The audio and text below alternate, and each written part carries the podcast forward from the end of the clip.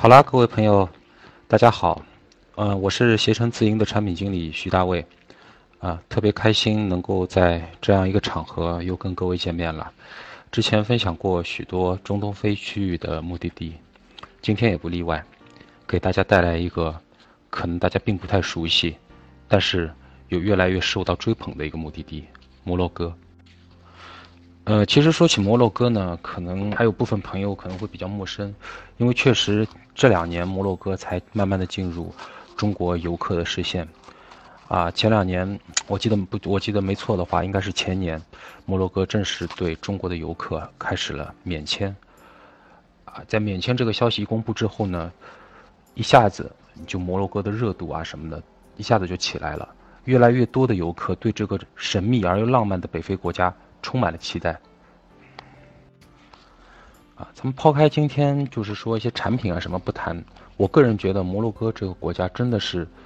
一定要去一次的一个国家，因为摩洛哥它能够带给游客的这种感觉跟别的国家截然不同。我想如果用一个词来形容摩洛哥，那我觉得应该是色彩。啊，因为摩洛哥这个国家它虽然面积不大，而且呢，实际上它的人文也好，啊，自自然地理的一些景观也好，可能并不见得是，啊，特别的丰富。但是呢，游客往往去了摩洛哥之后，他的体验非常的好，而且，游客去了摩洛哥之后，拍回来的照片特别的漂亮。那正是因为摩洛哥有这样一种特色或者是说特性的元素，所以呢，越来越多的游客非常的热衷于去摩洛哥旅行。呃，大家可以看到，我简单的举了一些就是实体的例子给大家看一下，啊，就是这样一个国家，大家可以看到它有非常雄伟的建筑，啊，有非常奇幻迷幻色彩的山间的小镇，有非常装束的啊古代的一些遗址，又有非常奇妙世界最荒芜的撒哈拉沙漠，还有有当地特色的一些大染坊。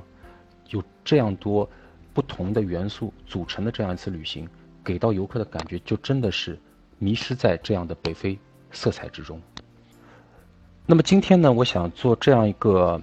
听见旅行的分享啊，其实呢也很简单，就是希望能够通过这样一次短短的可能几十分钟的时间，让各位去了解啊摩洛哥到底有哪一些是好玩的，在想去摩洛哥的时候呢，又怎么样去做一些产品的。啊，甄选或者是说啊选择，能够帮到大家的话，那我相信大家去摩洛哥的时候就会事半功倍。那么接下来呢，我就废话不说了，我直接就开始讲摩洛哥一些必去的一些景点。我想要讲的第一处呢，就是位于卡萨布兰卡的哈桑二世清真寺。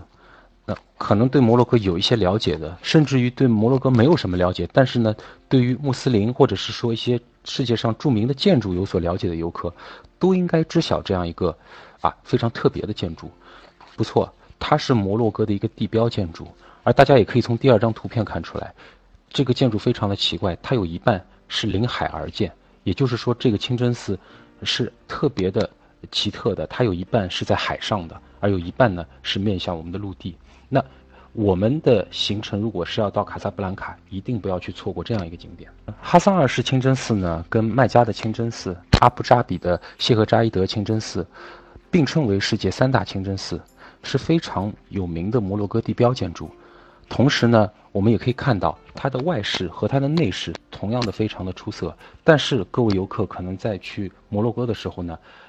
要做一个心理准备，因为到目前为止。哈桑二世清真寺还承办着摩洛哥大大小小的宗教活动，所以它的开门时间并不固定。也就是说，如果您去摩洛哥旅行的话呢，如果您在卡萨停留的时间不长，有可能您只能够外观，而不是入内去参观。当然了。就是作为资深的游客，或者是作为像我们这样的旅游从业者，实际上我们也应该清楚，对于宗教的一个呃怎么说呢，尊重也好，或者是说对于宗教的一些信仰也好，实际上在清真寺的内部，我们不太建议游客去做大量的摄影，啊，也就是说大家可以看到，实际上它的内部呢，可能并没有像阿布扎比的谢赫扎伊的清真寺来的那么富丽堂皇，但是它的外观。确实是非常的漂亮。您站在任何一个广场上的角度拍摄出来一个全景的照片，就会让你感觉到这个建筑的雄伟。同时呢，如果您有幸可以在我们导游当然也会去带大家到一个定点去拍它的在海边的这样一个角度的照片，那这样拍出来的照片就如同第二张一样，非常的漂亮，非常的好看。当然，除了哈桑二世清真寺以外，卡萨布兰卡还有其他非常有名的地方。那在这里呢，我可能由于时间和篇幅的有限，我就不一一赘述了。但是呢，大家可以记一下，比如说像卡萨布兰卡的圣人区，啊，像卡萨布兰卡的海滨大道，啊，他们俗称为迈阿密海滨之路，又或者是像卡萨布兰卡非常有名的一个电影的取景地。这里我要卖一个关子，可能各位会知道，它是一个咖啡馆。但是具体叫什么咖啡馆呢？大家可以留意我们接下来的产品，我们之后会做介绍。那等等等等，所以说呢，卡萨布兰卡是我们认识摩洛哥的第一站，但是它绝对不是摩洛哥当中最精彩的一站，因为精彩往往在后面。大家会很奇怪啊，就是为什么会用红色来去形容一个城市？首先呢，我想跟大家介绍一下，马拉喀什实际上是欧洲和美国的这些游客，欧美游客。特别喜欢也是最早接受的一个摩洛哥的一个啊城市，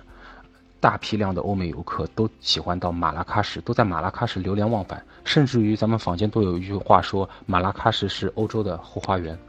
那为什么马拉喀什会那么受到欧美和全世界游客的喜欢呢？我想其实是马拉喀什这座城市的精神。可能跟整个摩洛哥之中就找不到第二个城市跟它一样。马拉喀什的精神呢，确实可以用红色来概述。红色是为什么呢？首先，第一，马拉喀什的房子大多是用这种泛红的建筑材料所建，所以远远的看上去，整个城市都泛着一种红光，也就是为什么我们会说它是红色之城。第二呢，马拉喀什它是一个颜色。碰撞最激烈的一个城市，我们可以在这个城市当中找到非常多不协调，但是呢组合在一起有非常漂亮的色彩。第三个呢，马拉喀什的人相对于其他城市来说，在整个摩洛哥都是最活泼，也是非常的好客的。所以说，我们用红色来形容马拉喀什。那说到马拉喀什的城市精神呢，实际上不得不说啊，一个地标型的一个广场，啊，也就是位于马拉喀什的不眠广场。很少有穆斯林的国家能够用不眠来形容，因为。大家也知道，穆斯林在夜晚的时候，他们做完了祷告之后，是一定是要很安静的去啊过整个夜晚，然后去睡觉啊或怎么样。但是马拉喀什恰恰相反，在太阳落山以后的马拉喀什的不眠广场，才是一天当中最繁忙的开始。大家可以看到我分享的这张图片，灯火通明之中，充满了喧嚣。也充满了活力，就像我们在编排行程的时候，实际上也会去做这样的考虑。比如说白天不眠广场也开门，但是呢，我们不太会去在白天游览。相反，我们会把不眠广场的游览放在一天接近傍晚，或者是说晚上的时候，让游客能够充分感受到这种啊黑暗和灯火通明的这样一种对比。同时呢，也能感觉到当地的这样一个喧嚣的色彩。当然了，马拉喀什不眠广场的小商小贩也是特别的多，而且价钱相对于其他国家来说，这样一个地标的一个地点还是比较公道的。大家可以在里面去淘一些宝啊，或者是去品尝一些摩洛哥当地的小吃啊、果汁啊等等，啊，非常的好。这样的旅游体验会让人感觉非常的接地气，而且呢，能够特别容易理解当地人这样一种马拉喀什的精神。那么黑夜的马拉喀什是灯火通明。啊，整夜喧嚣。那么白天呢？白天的马拉喀什同样也是非常值得大家去探索。马拉喀什的景点非常的多。我在此呢，我想举简单举一个啊，特别有内涵的，或者是说特别与众不同的一个地方，那就是马约尔花园。大家也可以查一下，在网上有俗称是 YSL 花园。没错，它就是 YSL 这个品牌的创始人在北非买的一个花园。当然，现在已经变成了一个大众的一个景点了。站在花园之中，你可以感受到啊。北非也可以说大师的这样一种奇幻色彩的运用，确实，它建筑物是呈现一种湛蓝，同时呢，它会在园子里面会有很多的植物、沙袋的植物去做搭配，整个感觉，第一感觉是给你非常的冲突的，但是呢，往往你站在这样一个背景前面去拍照，啊，你会感觉整个色彩是充满了一种迷幻的气息，而你拍出来的照片呢，又特别的与众不同，所以。马约尔花园确实是马拉喀什不可错过的一站。如果大家有幸去马约尔花园参观的话，一定要坐下来好好的拍一下照片。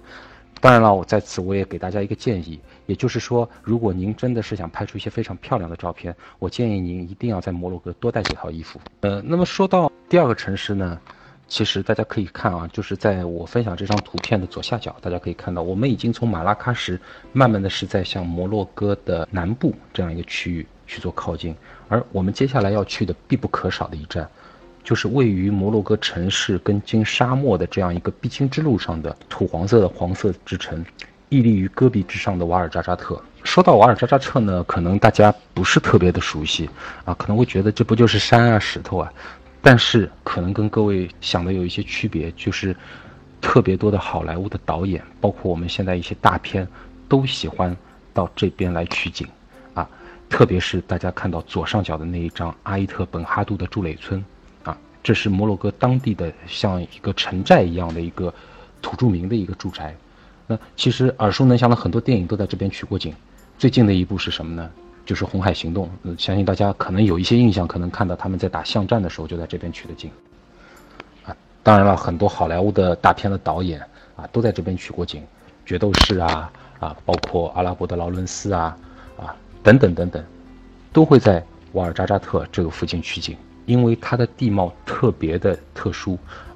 就整个给你的感觉是远离尘嚣，是非常原始，但是呢又是充满着魅力。你像就是像筑垒村，如果你是在戈壁上，离它大概可能几百米的距离去拍摄它的一个全景，它就会像是在一个荒漠当中建造起来的一个堡垒一样。啊，同时啊，因为就是瓦尔扎扎特的这个地方呢，也是属于阿斯特拉山脉，所以说呢，大家可以看到它的那个啊地质特色也是属于那种山区的这种地质特色，非常的淳朴。这个地方啊，可能跟我们说像马拉喀什啊，或者是说卡萨布兰卡这边的摩洛哥人还有一点小的坏坏的话，那么到了瓦尔扎扎特之后，你真的就会发现摩洛哥人的这种淳朴，确实是非常的淳朴，而且非常的好客。可能我们看到像这些照片中第二张照片的小孩子，当我们走。近他们的时候，他们就非常的期待的眼神看着你，希望跟你能够一起拍照啊，甚至他们可能希望你能够给他们一些小的糖果。确实，当地的经济条件什么的也确实不太好，但是呢，就是因为这样一个地方，他们的民风特别的淳朴，所以说游客在这边能够感受到这种跟咱们居住的这个环境的一个反差特别的强烈。嗯，其实我呢也知道，就是好多游客喜欢摩洛哥，啊，或者是说非常喜欢咱们这次听见旅行的活动。主要是因为以前接触过的一些书上的一些语句名言，比如说像三毛他就写过啊，哭泣的骆驼呀，包括像撒哈拉的故事，对吧？那虽然当时三毛写的那些地方呢，其实并不在摩洛哥，它是在西西属的撒哈拉，是在摩洛哥的边上，但是呢，啊，确实撒哈拉都是相通的嘛，因为自然界是不分国度的，所以说。如果您到摩洛哥去，一定不要错过有这样一个机会，能够到撒哈拉里面去看一下，感受一下这个世界上最贫瘠、最荒凉的地方，能够给你带来的这种美感。呃，撒哈拉呢是位于摩洛哥的一个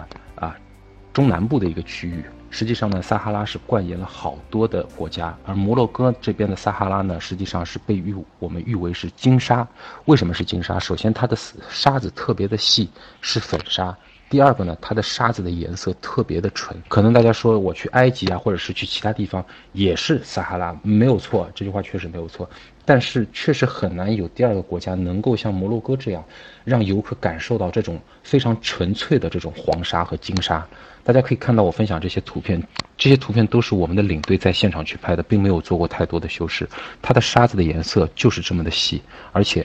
实际上，大家可以看到，除了沙子以外，我我们还有很多的体验。首先呢，呃，如果您要从瓦尔扎扎特到撒哈拉，那么呢，您必须是要乘坐四驱车才能够进这样一个戈壁沙漠的，否则呢，我们正常的旅游巴士是根本不可能开进沙漠的啊。这点呢，大家一定要注意。所以说呢，如果啊，您真的想去撒哈拉，那。相对来说，它的路途呢会比较的长，而您在摩洛哥待的时间呢也应该是长一些啊，不可能说你说八天或者十天就能够完整个摩洛哥，包括撒哈拉沙漠，你可能时间是需要十二天甚至于更长。其次呢，因为我们也是考虑到中国的游客，咱们所有的游客，不管您是怎么样的方式来摩洛哥，确实您是经历了千辛万苦、非常长距离的一个飞行，那么您希望能够得到的体验，不仅仅是说到撒哈拉里面去。拍两张照片就结束了。所以说，我们的撒哈拉之行呢，会安排的非常的丰富。比如说，我们会安排游客去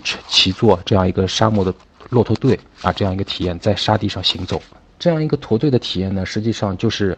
类似于像以前咱们非洲这边可能通商或者是说行走于撒哈拉的这些商队，他们就是通过骆驼这样一个沙漠之舟啊，这样一个工具，来在整个撒哈拉这边去啊做生意也好，然后是说啊通勤也好。起到这样一个作用，可能让大家去感受到真正的就是摩洛哥撒哈拉这边的人是怎样的一个交通工具。其次呢，我们携程自营所有的产品都会安排在撒哈拉啊住它的沙漠边缘的特色的古堡酒店，或者像冬天我们新研发的一些产品，就会直接住到撒哈拉里面去住他的帐篷酒店。啊，当然了，作为产品经理，我可以很负责任的告诉大家，因为我们选择了这些撒哈拉的啊沙漠帐篷酒店。它都是有独立的卫生间和淋浴的，也就是说是经过精心细选的一些撒哈拉的帐篷酒店。可能它的设施并不像星级酒店那么的好，但是呢，游客不要忘记，因为咱们以后，哎呀，咱们之前可能回到酒店就是休息啊，看看电视。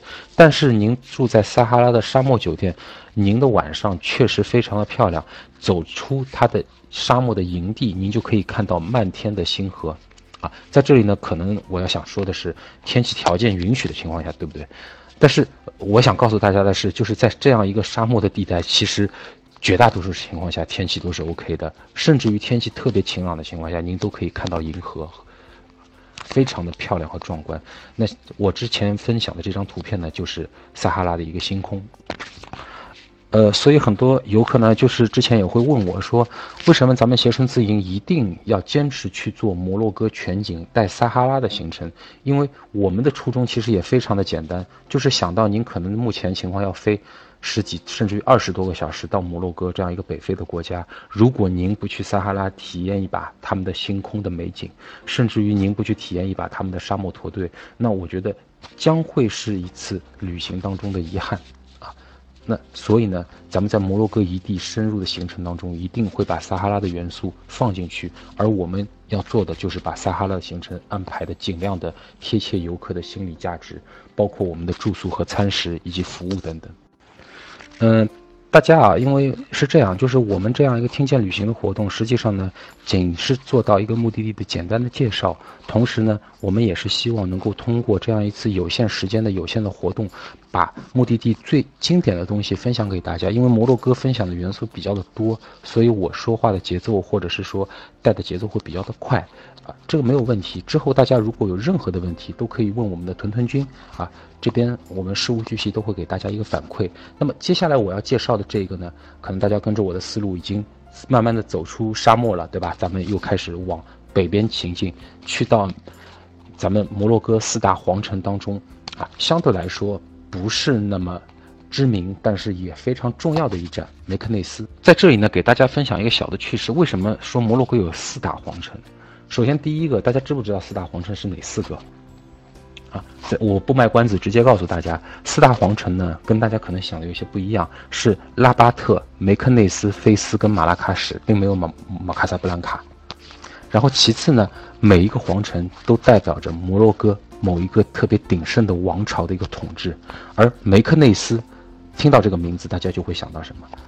伊斯梅尔王朝的历史。之所以我们会用“黑色之城”来形容梅克内斯，实际上并不是因为梅克内斯整体给人家感觉是黑黑的啊，这不是这个意思，而是说梅克内斯跟其他的皇城比起来，它可能更加倾向于一些历史的景观，或者是说它更加的装束啊。大家可以看到，就是我分享的这些图片，也可以看到，我们去梅克内斯，我们会去看一些伊斯梅尔王朝的一些遗迹。同时呢，为什么我们一定要去梅克内斯？因为很多旅行社都会忽略梅克内斯这一点。但是如果您碰到一个好的导游，一个好的领队，确实能够让你领略到伊斯梅尔王朝，看他现在这些啊残垣断壁，您就可以感觉到当时它是多么的鼎盛和伟大。同时呢，实际上梅克内斯呢，它是位于啊摩洛哥撒哈拉沙漠。它的门户和菲斯的一个必经之路上，也就是说，咱们从沙漠如果直接到菲斯而不去梅克内斯，虽然可能我们的路途会稍微短那么一点点，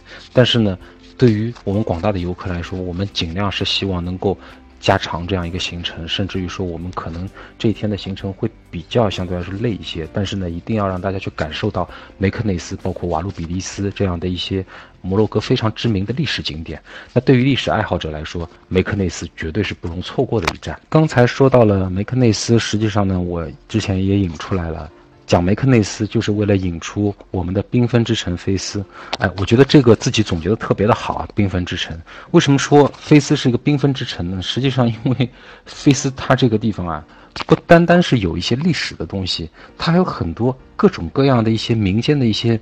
啊，怎么怎么说呢？民粹在里面。啊，也正是因为菲斯它非常的多元，所以说呢，我们在菲斯尽可能会让大家多待一些时间，或者是说大家如果去自由行，一定要在菲斯多待一些时间，能够体验的东西太多了。咱们不用去说什么菲斯的一些知名的建筑，什么古兰经学院呀，对吧？大染坊这些，那之后我都会给大家简单介绍一下。就单单咱们是钻进菲斯的麦地那这样一个老城的巷子当中，我们就会发现很多特别新奇的玩意儿。比如说像我们图上看到的这些菲斯的一些手工匠人，啊，都非常的非常的那个认真，有一种匠人精神在。他天天就是可能一个老大叔啊什么，天天就在那边打一些很精美的铜器呀，啊，一些灯饰啊等等。你很难想象这些东西，咱们现在用机器都做不出来，但是他用手工居然能够做的那么的完美。说起来呢，就是。我记得当时呢还是非常搞笑的，就是我们中国其实有一个比较不好的习惯呢，我也是，就是跑上去啊，就感觉就是你的东西破破烂烂，店也比较小，然后呢我就跟你还价，然后当时呢我就跟那老大叔还价，但是实际上那个老大叔啊，就是没想到他英文也特别的好，然后就在那边跟我说了半天，反正我听出来他的意思，这些东西不是价格的问题，而是价值的问题。我觉得他说的非常的对，这个东西他倾注了他所有的技巧在里面，虽然可能在你看来他这东西不太值。钱，但是在他看来，这些牛角呀，包括那些东西，都是他手工去打磨的，都是一件件的艺术品。所以说，我觉得这个老大叔非常的可爱，真的是特别的可爱。那第二张照片呢，实际上就是我们的布日鲁兰门。我们在菲斯就可以看到这样非常多的一些地标型的建筑啊，比如说。布日路兰门啊，包括我们可以在菲斯这边去拍摄它的一个整个麦地那的一个照片，大家可以看到它的小巷错综复杂。呃，我记得前两天刚刚看的那个黑衣人的电影，它实际上就是在菲斯是有取景的，我没记错的话就是这样。因为当时就是可能也是啊讲一些外星人的故事嘛，在那个小巷里面穿来穿去，确实菲斯就是这样，而且它。选的地方也特别的啊，特别的，就是选在老麦地那的这样一个中心的位置。那实际上呢，除了菲斯的这些咱们用眼睛看的啊，其实还有很多。比如说我接下来给大家分享的这张图片，大家可以看到这是什么？这是菲斯特别有名的一个大染坊啊。到目前为止，它还是在承接或者说制作一些手工的一些染布的这样一些工作。坛子里面的颜料都是天然的，去经过发酵呀、上色呀等等这样。这个东西啊是菲斯的色彩，也是菲斯的味道。为什么这么说呢？实际上，呃，如果去过的朋友大家就知道，这个味道确实不太好闻，而且这个东西飘的特别的远。如果你去的那一天正好是阴天，它不是说阳光灿烂，不是特别干燥的时候，哎呦，那个味道确实，大家可以带一点清凉油，或者是说问导游要一点薄荷叶子啊，这个是是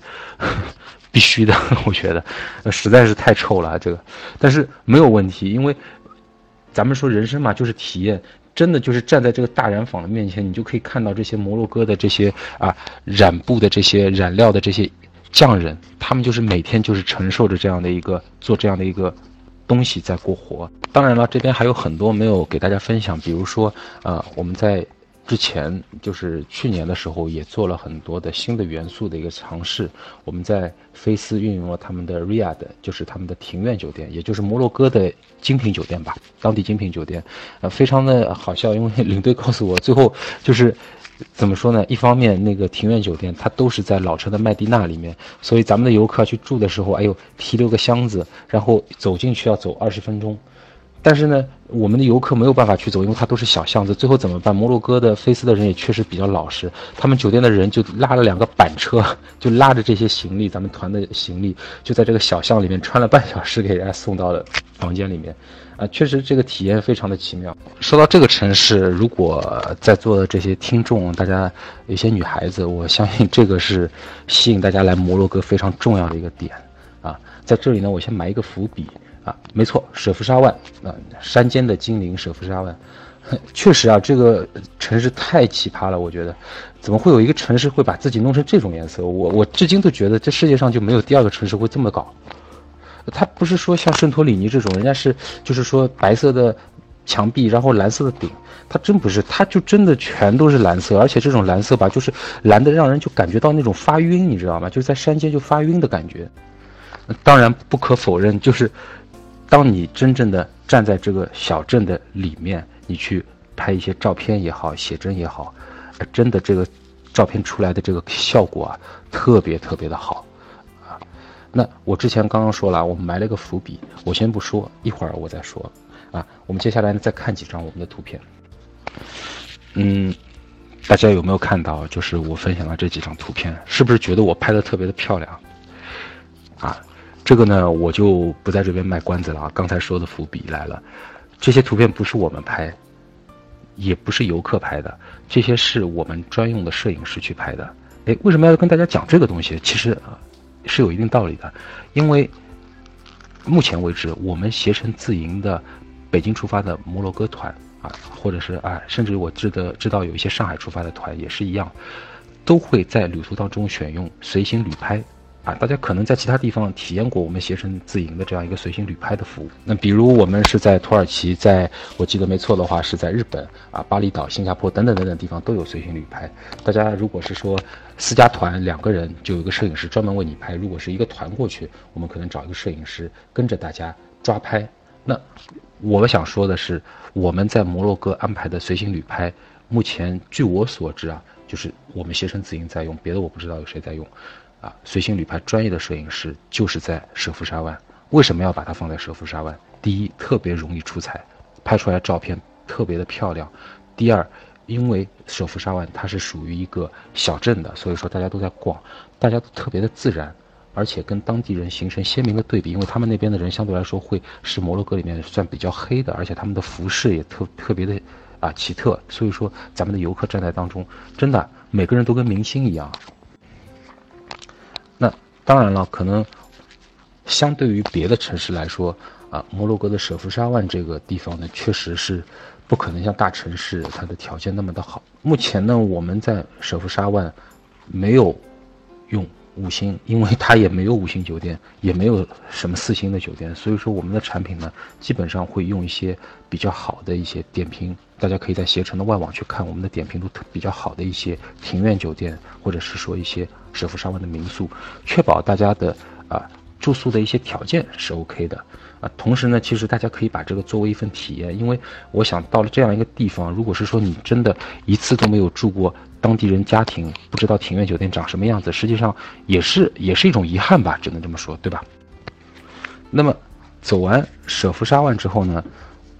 并不是我们这个行程就结束了。实际上呢，我们跟其他的一些行程比起来，我们目前做了一个比较大的一个升级，就是我们会有两种升级的方式。比如像我们现在国庆的部分团组，我们会去索维拉，而我在这里想讲的是，咱们冬天我们会去丹吉尔。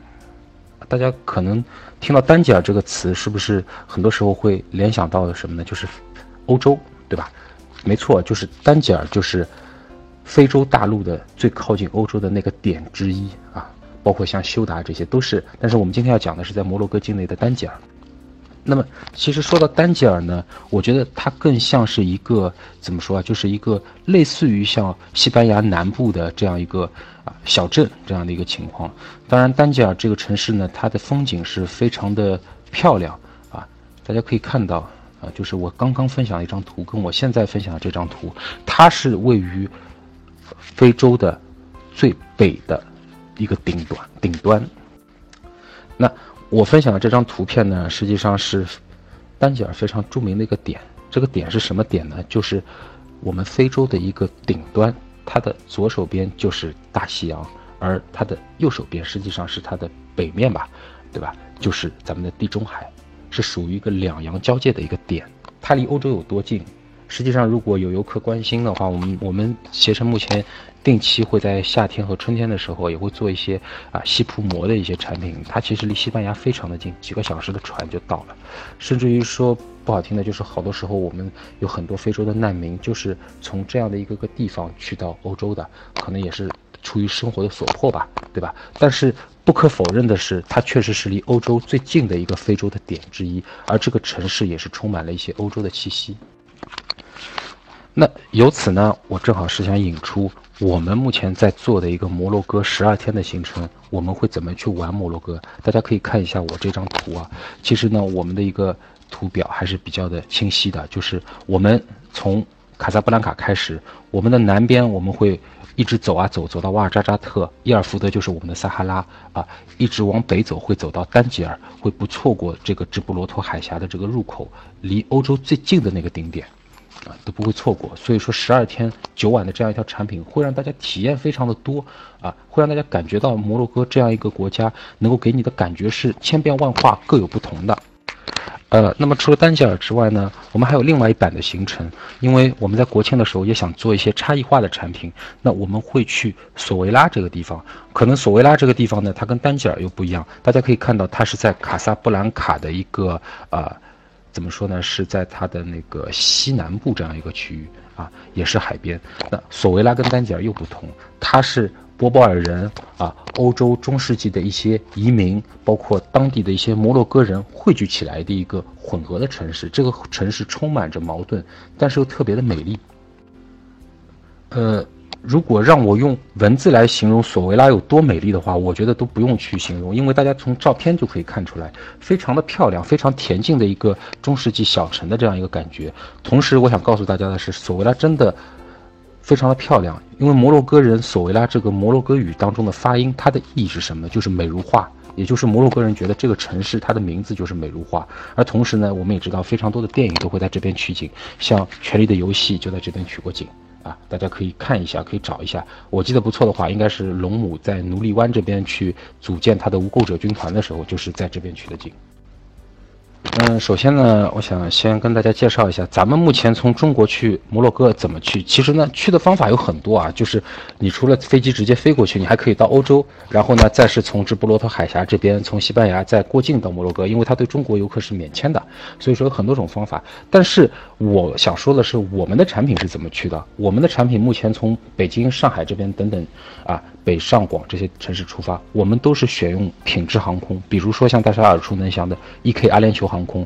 卡塔尔航空、法国航空啊、土耳其航空，都是一些我们业界所称的五星航空。为什么我们一定要去选这样一些好的航空呢？其实很简单，因为目前摩洛哥还暂时没有对中国实行直飞，所以说路路途是比较的长。那么既然我们没有办法去克服。长时间的飞行给人带来的疲劳，我们能做的是什么？作为一个专业的旅游从业者，或者是说业务经理，我们要做的很简单。首先，第一，提升游客在长途飞行当中的感受，所以我们用五星的航空。其次，我刚才就说了，我们的摩洛哥产品不太会去跟别人一样做那种八天、十天的产品，我们做的摩洛哥基本上都是十二天啊。我们做的摩摩洛哥加突尼斯的连线基本上都是十三天，像十四天啊，像现在冬天我们北京也已经升级成十四天了。尽可能让大家一次能够领略到这一个或者是两个国家的精髓，不要有任何的遗憾。嗯，其实讲到贴心的服务呢，我觉得也不算贴心的服务，我觉得更应该说是咱们携程自营一直以来对自己的一个要求。首先，第一，我们要把原汁原味景点啊，原汁原味目的地国家最经典的一些东西带给各位。所以说，大家可以看到我所罗列的刚刚讲到的那些东西。如果大家觉得我讲的东西还比较有趣的，您放心，在我们的行程当中，您绝对全部都能够领略到啊。其次，除此之外，我们对一些硬性的服务标准是会有一定的要求。比如说，我们携程自营全都是独立成团，我们每个团的人数都会控制，不太会有三四十人这样的大团啊。相反，我们都会有二十来人的、二十多人的这样一个小团。同时呢，我们全程都是配专业的领队和导游。而大家之前也看到了，就是因为摩洛哥它整个国家的行走过程当中，我们在四大皇城和沙漠之间都是要用巴士啊，这样巴士去做一个串联。所以说呢，我们对巴士的空座率也是会有一定的要求，确保让大家在游览的过程当中呢，虽然说可能路途会比较的累，但是绝对不会说会很艰难的感觉。同时呢，我们也会把。在像撒哈拉这样一些地区做的非常的丰富，比如说我们骑骆驼呀，又比如说我们的四驱车进入沙漠，对吧？比如说我们还可以在沙漠的营地当中去看啊日落或者是说日出，当然是天气条件允许的情况下，对吧？同时我们在冬天的时候，我们北京这边的产品也会升级，直接去里克咖啡馆去享用晚餐，这个可能是很多其他的线路没有办法去做到的一点。那说完了我们的景点和航班以后呢，大家可能比较关心的啊，就是我们的酒店。那我们摩洛哥的酒店呢，全部都是用当地有品质的四星级的酒店，除了哪儿呢？啊，除了两个地方，一个是沙漠，我们用的是帐篷或者是沙漠边缘的特色酒店，这个没有办法，对吧？因为当地的情况就是 它是个沙漠。然后第二个呢，就是舍夫沙万，刚刚说了，大家可以把它当做一成一种体验，因为在舍夫沙万您可以。领略到当地的一些民宿的这样一个情况，其实也特别特别的好。最后，因为大家玩了一圈比较的累，我们在摩洛哥的卡萨布兰卡的最后一站、最后一晚，我们都会为大家升级国际五星的酒店，比如说像喜来登啊，又比如说像肯兹塔啊，等等等等。这样一个酒店的安排呢，就会让大家在十二天的行程当中呢，会感觉到虽然我们可能会比较的累，但是呢，我们酒店住的不差，休息会有一定的保证。那么第二天呢，才能够美美的去拍一些照片，去拍一些风景。那除了这些住宿之外呢，我们对于餐食，我们携程自营也一直是做想做到，就是啊，能够尽量让大家多体验当地有特色的东西。大家都可能都知道，就是摩洛哥菜，如果有人吃过就知道就。千变万化不离一个锅，对吧？塔吉锅，但是呢，塔吉锅也有不同。比如说，我们在菲斯会用纯肉的塔吉，还会会去欣赏到，就是大家在一边吃塔吉的时候，会有一些民俗的表演在里面。哎，又比如说我们的里克咖啡馆，我们虽然说可能它也就是一个很正常的一个三道式的西餐，但是大家不要忘了，当你坐在里克咖啡馆里面品尝西餐，或者是跟你爱的人一起面对面这样在品尝西餐的时候，你能够领略到，感觉自己就走进了电影《北非谍影》当中一样啊，这个感觉是很奇妙的，也是有点恍惚的这样一个感觉。除此之外呢，我们还会去安排像一些大西洋的一些海鲜餐啊，包括在丹吉尔我们会安排一个西班牙的海鲜饭，因为我刚才已经说了，它。离西班牙特别的近，对吧？啊，等等等等，像有一些行程呢，我们还会去安排在马拉喀什去，啊，用那个阿里之夜，包括像烤全羊这样一些特色菜，啊，就尽量能够把餐食做到丰富，让大家呢可能对于塔吉有一些审美疲劳的同时呢，我们还是会让大家尽量能够吃得好。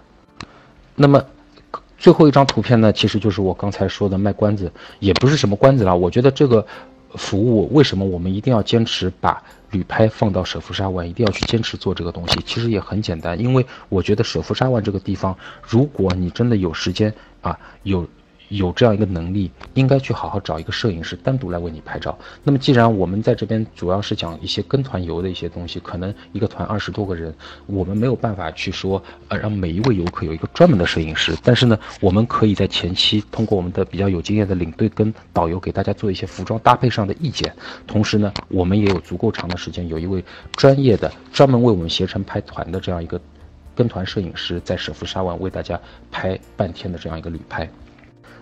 呃，同时我想讲，就是我们摩洛哥现在目前是一价全含的，所以说刚才我说的那些东西，包括我没说的小费呀，啊，什么日常用的矿泉水呀、电话卡等等，都含在里面，好吧，都含在里面。这个东西大家不用担心，不要说我们是那种什么挂羊头卖狗肉，我们绝对不做这种事情的。所以说你看到的这些东西都含在里面。啊，有什么东西不含吗？也是有的。比如说，你到不眠广场，你要去买一杯果汁，我不知道你要吃火龙果还是要吃橙汁，这个你就自己买单了，对吧？当然，如果碰到我们的金牌领队，可能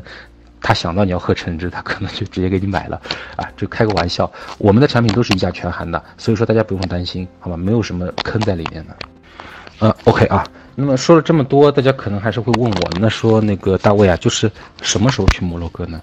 其实我觉得，咱们说，如果您下半年还有假期，我建议您，咱们下半年可以做一次准备哦。为什么？因为冬天的摩洛哥相对来说，它的气温没有像夏天那么炎热，而摩洛哥包括像卡萨布兰卡、菲斯、马拉喀什这些地方，虽然它的昼夜温差可能有一些大，但是它在白天游览的时候，您可以非常舒适的去啊，就是说去搭配您的衣服。啊，同时呢，你也可以非常有一个非常舒适的一个体感的温度，像卡萨布兰卡，它全年的温度差不多十七八度这样，还是可以的。嗯，同时呢，因为摩洛哥这个地方呢，实际上它的欧美游客接待的也非常多，所以说呢，它当地人其实呢，他的语言能力啊，可能英语呢相对来说还是简单的交流是 OK，那法语呢可能是他们除了他们的本地语之外的第二个母语了，大部分人都说法语啊，所以说呢，大家也可以放心，就是当地的治安什么的还是有一定保证，因为欧洲。欧洲的游客好多年以前就开始一直在这边流连忘返了。那么说到我们摩洛哥的一些通讯，可能这个就要跟大家说一下，因为咱们目前还没有办法，就是说用 WiFi 蛋呀这种东西，所以呢，我们也想到了这个问题，因为想到我们中国的游客，咱们对吧？先要找那那个信号嘛，对吧？先要找 WiFi 的信号，所以说我们每个游客到了摩洛哥之后，我们会让我们的领队跟导游在机场里面先统一给大家去换一下当地的这种预付费的这样一个啊电话卡，当然里面呢会有一点流量，但是呢这个流量如果大家对于流量的需求比较大，可能会觉得我要拍照或者跟家人要保持联系，大家也可以当场或者是说找机会跟导游去充值啊，这都没有问题。所以说呢，我们会在这些细节方面做比较多的一些。考虑尽量是能够让大家在一个远离我们祖国的一个啊比较新的一个目的地上面，能够玩的比较的安心啊，也是比较的舒适。最后啊，就是我想说的呢，就是推荐几款产品，因为其实我觉得说了那么多呢，呃，无非也就是希望能够大家能够想要知道自己到底要什么啊。如果你是真的是非常。不喜欢跟团，其实我也不排斥你是做一些自由行的一些搭配。但是如果你真的要想选择一个好的旅行团去摩洛哥，或者是去摩洛哥、突尼斯这样一些国家去旅游，我觉得我推荐的几款产品不会让你失望。啊，首先我们推荐的产品呢是有上海出发，也有北京出发的，这个大家可以根据 ID，如果有不明白的可以去问屯屯君啊，这都没有问题。其次呢，我们所推荐的产品都是经得起考验。也是经得起我这边说那么多的，就像我刚才所说的，呃，首先第一个，大家可以看一下我们的外网点评。那大家可能说有的产品都五分了，对吧？但是您要知道，就是咱们携程自营所有的游客都会在外网点评，而我们确实会作为产品经理，我们会珍视每一条产品。有的游客有的点评确实啊，也确实有一些客观条件，可能摩洛哥跟他想的不太一样，导致他。怎么想？这样一个国家跟他完全想的不一样，那我们也理解。但是呢，我们只能说，有这样数千人，甚至于几个人加几条产品加起来，都有快有三千三四千人的这样一个产量的产品，百分之九十九的游客都是信得过，也是对我们的服务是满意的。那这样的产品呢，我们才会拿出来推荐给大家。我们呢也是非常的自豪，做了这么多年了。实际上，摩洛哥这条产品呢，啊，确实在不断的进化。大家可以看一下这样一些 ID 啊，也同时我我也是实事求是的说，我绝对不反对大家在携程或者说其他平台上，就或者说其他的渠道去任意的比较啊，因为我相信就是好的旅行社，大家对于这样一个特别童话般的一个目的地，大家都不希望把它做成一个很 low 的旅游啊，我们。确实是想把摩洛哥做成一个非常啊自然、非常小清新，也是非常贴合呃绝大部分游客需求的这样一个产品。同时呢，我想在这里所说的就是感谢大家，也是能够有给了我这样一次机会，能够啊向大家介绍这样一个国家。